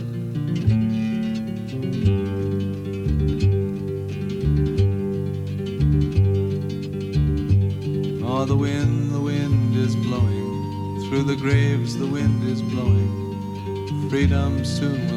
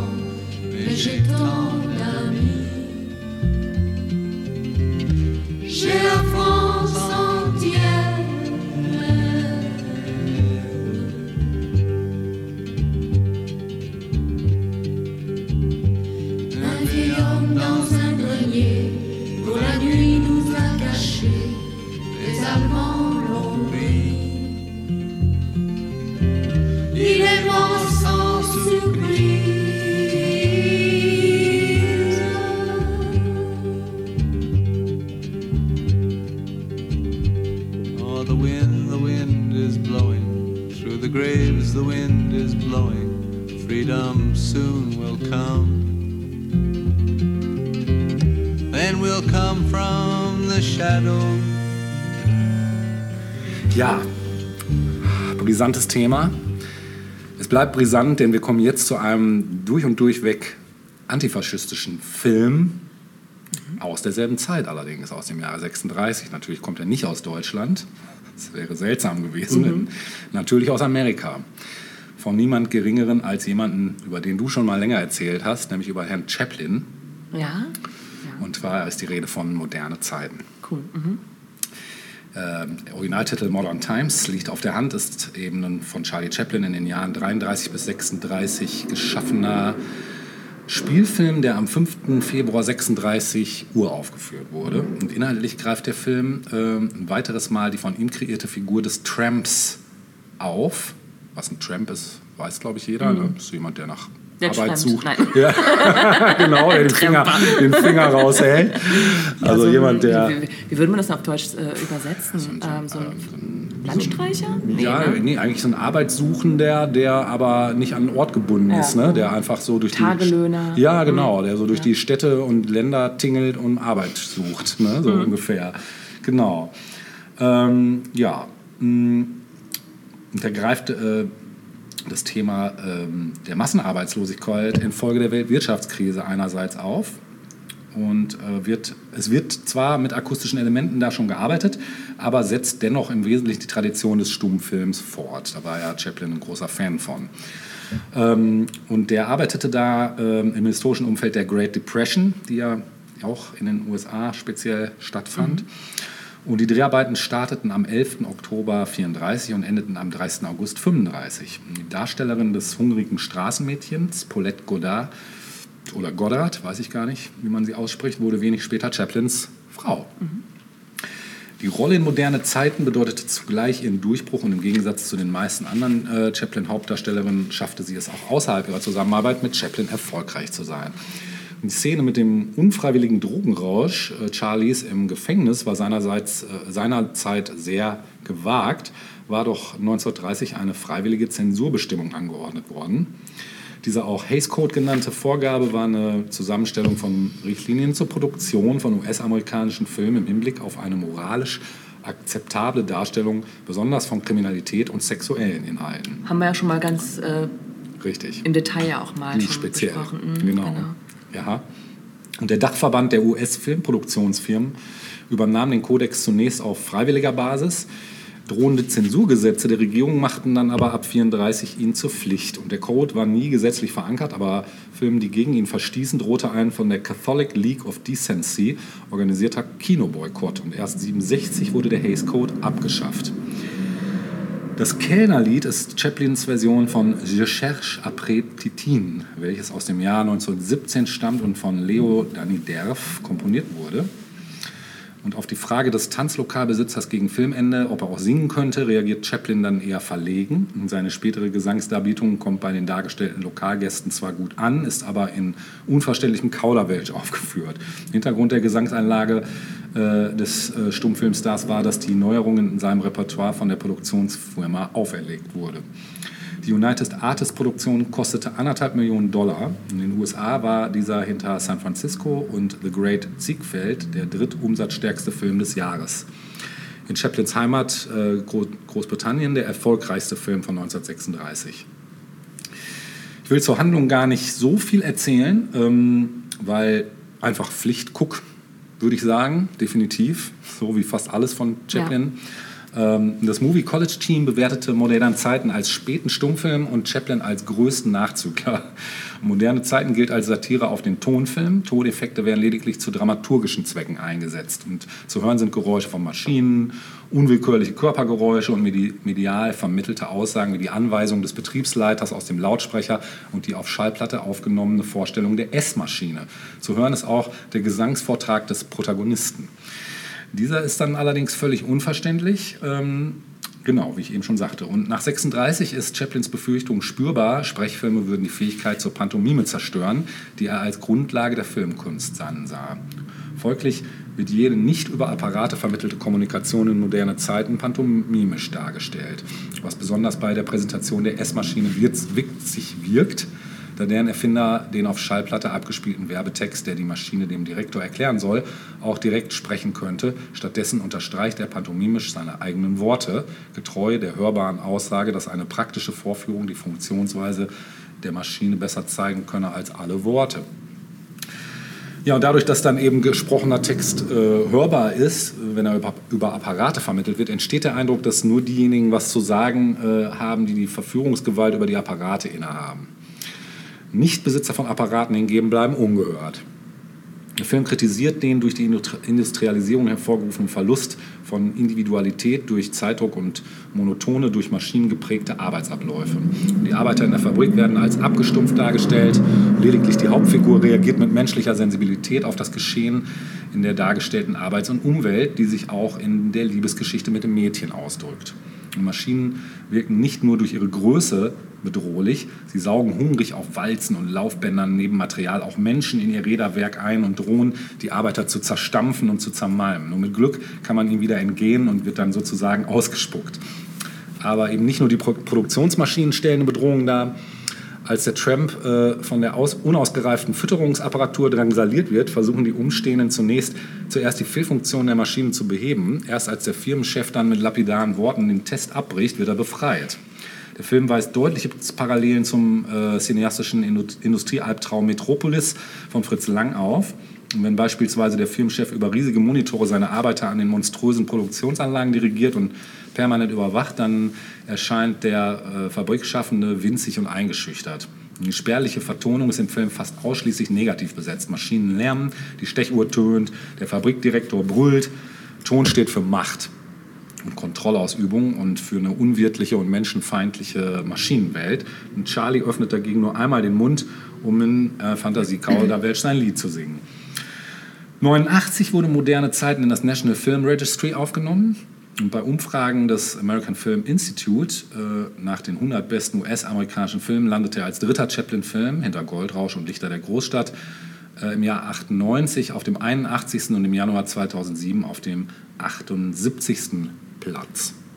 Ja, also hier nochmal, ich will wirklich gar nicht sonst weiter auf den Inhalt Ich habe eingehen. aber noch du möchtest so, Input. ja, ja, bitte. Denn lustigerweise hatte ich mir auch Chaplin vorgenommen. Ah. Allerdings, äh, und es passt gerade, vielleicht kann ich da noch ein bisschen was dazu sagen, Mhm.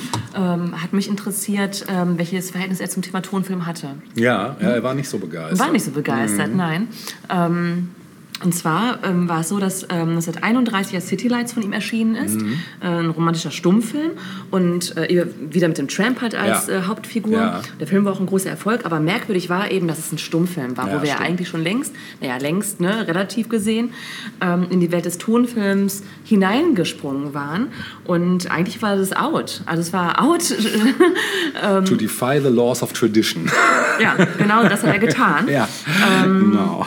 Denn er glaubte, auch ähnlich das, was du gerade auch schon so ein bisschen angeführt hast, dass ähm, Ton seine körperliche Komik nicht übertragen Mhm. äh, könnte. Und ähm, er hat durchaus auch gezögert vor City Lights und hat sich dann aber doch dann letztlich für einen Stummfilm entschieden. Mhm. Und hier ist ein Zitat von Chaplin selbst. Meiner Meinung nach verlangsamen Dialoge die Handlung, Mhm. weil die Handlung immer auf die Worte warten muss. Er hat sich dann auch eine Auszeit genommen und hat die USA für 16 Monate verlassen. Ähm, und er fragte sich ja, wo ist denn eigentlich sein Platz als Filmschaffender in der Welt des Tonfilms? War dann auch relativ niedergeschlagen, so, kam dann aber irgendwann ins sonnige, in sonnige LA zurück, lernte dann eben ähm, Paulette Goddard, so, nennt, Ja, so, so scheint es sich ja, auszusprechen, ja, genau, kennen und äh, machte sich aber in dieser Zeit auch extremste Gedanken zum Thema Wirtschaftskrise und Armut. Und ähm, somit kam dann eben die Idee auf zu moderne Zeiten. Interessant fand ich, dass ähm, dass er für moderne Zeiten den Ansatz hatte, dass der Grund für die Wirtschaftskrise nicht Politik oder Korruption waren, seiner Meinung nach, sondern der technische Fortschritt. Und der zeigt sich auch massiv in diesem Film. Absolut, ne? ja. Genau. Ähm, moderne Zeiten war zuerst tatsächlich als Tonfilm geplant und nach ersten Proben kam er dann aber davon ab. Ähm, ja, das nochmal so zum Input, ähm, se- sein Verhältnis zum Thema äh, Tonfilm. Und äh, Moderne Zeiten war dann auch der letzte äh, Stummfilm, den er, Stumm, Halbstummfilm muss man ja sagen im, Mhm. im Prinzip, ne? ähm, den er gedreht hat. Später kam dann der, ähm, der große Diktator und Ja, da war ja natürlich genau. dann Ton unglaublich Ja. wichtig. Ne, Wollte ich auch Film. erst machen, aber dachte ich mir, komm, ey, wir haben so viel Diktator-Thema hier jetzt gerade, da muss, dachte ich mir, gucke ich mal, ob ich nie noch einen schöneren Film von ihm finde, der auch kritisch ist und Ja. genau. Ja, Ja, vor allem haben wir Chaplin bisher noch gar nicht unter die Lupe genommen. Nicht so ne? ganz, also, ne? Ja. ma- Manchmal lässt man so, uff, da fällt der Stift auf den Boden. Oh. Ähm, manchmal fallen diese ganz großen Sachen ja auch ein bisschen hinten rüber, weil man denkt, ach, das weiß jeder. Ne? Ja, das stimmt, Äh, werfen ja. wir doch mal einen Blick auf die etwas äh, unbekannteren Leute der zweiten Reihe. ja, Aber stimmt. geht nicht klar, Chaplin muss erwähnt werden. Ja, definitiv. Also ich möchte natürlich noch Musik spielen. Bitte. Und zwar von einer meiner Meinung nach Ausnahmekünstlerin, über die ich vor gar nicht allzu langer Zeit gestolpert bin. Ähm, Berlin, in Berlin geborene, aber US-amerikanische Musikerin Michelle Ngeocello ist äh, eigentlich Bassistin, auch ihres Zeichens extrem virtuose Bassistin, die aber auch noch dabei tolle Songs schreibt und eine super Gesangsstimme hat. Von der möchte ich nämlich den gleichnamigen Song Modern Times jetzt euch vorführen. Spaß damit. Auch ein kleiner Geheimtipp noch am Rande. You can't stop.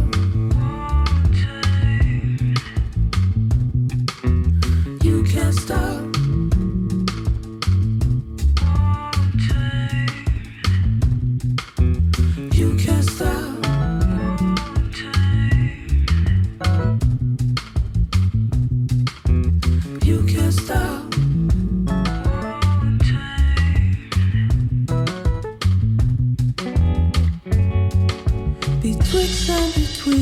Things that you have not yet discovered, let it carry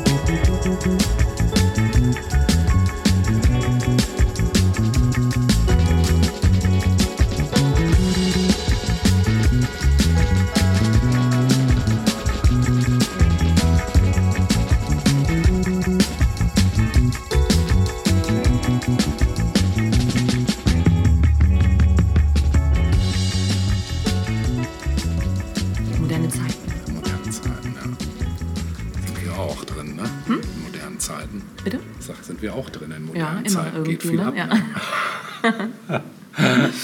ähm, moderne Zeiten, gutes Stichwort für den Film, den ich jetzt noch zum Abschluss ähm, auch noch mal kurz hier vorstellen möchte. Ja.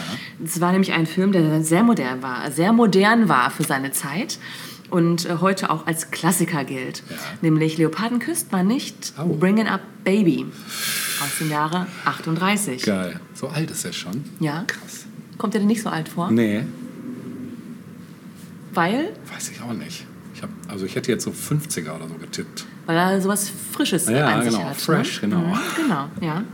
Ähm, gedreht von Howard Hawks Mhm. und in den beiden Hauptrollen Catherine Hepburn und Cary Grant. Mhm. Boah, Monumente auch. zwei Mammut-Leute. So, ne? ja. Ähm, kurz zum Plot. Mhm. Ähm, ganz am Anfang lernen wir David, Dr. David Huxley kennen, gespielt von Cary Grant. Er ist Paläontologe und arbeitet seit Jahren an der Rekonstruktion eines Brontosaurus. Und ähm, das macht er in seinem Museum. Und man sieht ihn, wie er da vor so einem riesigen Skelett dieses Brontosaurus steht. Und nur ein einziger Knochen fehlt noch, ähm, um dieses Werk zu vollenden. Und dieser Knochen soll bald mit der Post kommen. Das ist so die Ausgangssituation. Er hat eine Assistentin, die zugleich auch seine Verlobte ist, nämlich Alice. Und Alice kommt eigentlich nur zu Beginn des Films vor. Sie wirkt eher freudlos und äh, man merkt schon direkt, sie ist eigentlich eher am Erfolg des Projekts interessiert und die Hochzeit, die bald stattfinden soll, ist so ein bisschen nachrangig. Also ist so, eine, ne, so voll und ganz für dieses Museum und äh, diesen Zweck da. So, einen Tag vor dieser Hochzeit mit Alice und auch zugleich einen Tag vor Ankunft dieses wichtigen Knochens ähm, soll David einen Termin wahrnehmen, den ihm seine Verlobte Alice äh, dringend ans Herz legt. Er soll nämlich Golf spielen mit einem Anwalt namens Peabody. Und dieser Mr. Peabody ist Anwalt und vertritt die Millionärin Mrs. Random. Und diese Mrs. Random wiederum ist, wie gesagt, Millionärin, ja, Random, Random. Mrs. Beliebig. ähm, die, ähm, es könnte nämlich sein, dass diese, diese Mrs. Random eine Million Dollar aus ihrem Besitz an Davids Museum spenden wird. Und deswegen ist es halt ungemein wichtig, einen guten Eindruck äh, zu machen, wenn er da Golf spielen geht mit diesem Anwalt von Mrs. Peabody. So, ähm, auf dem Golf, Golfplatz, auf dem er sich da dann befindet mit diesem Anwalt, fliegt sein Ball aus Versehen zu einer Dame namens Susan Vance, gespielt von Catherine Hepburn. Und ähm, es beginnt ein Reigen aus Missverständnissen. Gleich von Beginn an ist irgendwie, geht alles drunter und drüber. Und man merkt auch sehr schnell, diese Susan Vance ist ein absoluter Freigeist und dazu auch noch ein bisschen schusselig. So, jedenfalls hält sie seinen Golfball für ihren, es geht hin und her, Dialogwitz und so weiter. Dann äh, läuft sie zu ihrem Auto, vermeintlich ihrem Auto, verwechselt aber ihr Auto mit seinem, steigt ein. Das sind diese 30er Jahre Autos, wo man halt ne, mit offenem Verdeck und Ja, so. Also ja. da, äh, man konnte, glaube ich, auch jedes Auto anzünden, mit egal welchem Schlüssel zur damaligen Zeit. Also das so ein merkte irgendwie Fingernagel. keiner, genau. ja. Jedenfalls versucht er dann irgendwie rauszufahren und stößt irgendwie jeden weiteren Wagen an und er äh, flippt völlig aus, weil er eigentlich zurück muss zu Mr. Ähm, zu diesem Mr. Peabody da.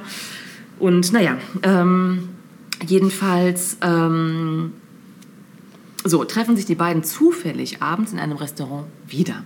Und ähm, sie wirft ihm scherzhaft vor, er würde sie verfolgen. Er bestreitet das vehement und aufgeregt und sagt, was ist so. Merkt aber auch nicht, dass sie ihn so ein bisschen auf die Schippe nimmt so, und ein bisschen veräppelt. Ähm, und durch ein weiteres Missverständnis denkt sie, er sei Zoologe. So, es vergeht wieder ein Tag und äh, sie ruft ihn an. Ich weiß jetzt gar nicht, wie sie an seine Nummer gelangt ist, aber das sind so Fragen, die werden nicht Internet. beantwortet. genau, im Internet mal schnell gegoogelt. Ghosting, genau. Hat sie geguckt, Zoologe? Nein. ähm, so, äh, am nächsten Tag ruft sie ihn an, weil ihr Bruder ihr einen zahmen Leoparden aus Brasilien geschickt hat oder mitgebracht hat mit dem Namen Baby. Also der Leopard hört auf den Namen Baby. Und sie kommt irgendwie nicht so richtig klar mit diesem Tier. Und da sie ja glaubt, er sei Zoologe, ruft sie ihn an. Äh, Er geht ans Telefon und denkt sich, was? Ein Leopard bei Ihnen? Also so ein Quatsch, ne? Er glaubt ihr nicht und kommt aber vorbei, so weil sie ihn unbedingt drängt dazu und ähm, sieht dann eben diesen Leoparden und hat sofort auch Angst davor, vor diesem Tier. Ähm, das äh, Interessante ist aber, dass der Leopard sich beruhigen lässt, wenn er den Song I Can't Give You Anything But Love hört. So. Und ähm, im Laufe des Films müssen die beiden dieses Lied immer wieder singen, um Baby zu beruhigen. So. Ähm, ja, sie bringt ihn dann letztlich ähm, durch dieses erneute Treffen dazu, äh, sie nach Connecticut zu begleiten, wo sie eine Farm hat. Ähm, und inzwischen ist aber auch schon sein Knochen angekommen. So. und ähm, ja, in Connecticut merkt eben Susan, dass sie sich in ihn verliebt und ähm, versteckt seine Kleidung, damit er nicht weg kann. Also er ähm, zieht sich dort um, die wohnen da oder, oder sind dort erstmal untergekommen in Connecticut, in ihrem Haus da. Und ähm, es taucht dann auch noch ihre Tante auf, die sich als jene Millionärin entpuppt. Also, ne? also alles, alles nimmt irgendwie einen chaotischen Lauf, wie sich das für eine anständige Screwball-Komödie ja auch gehört. ja.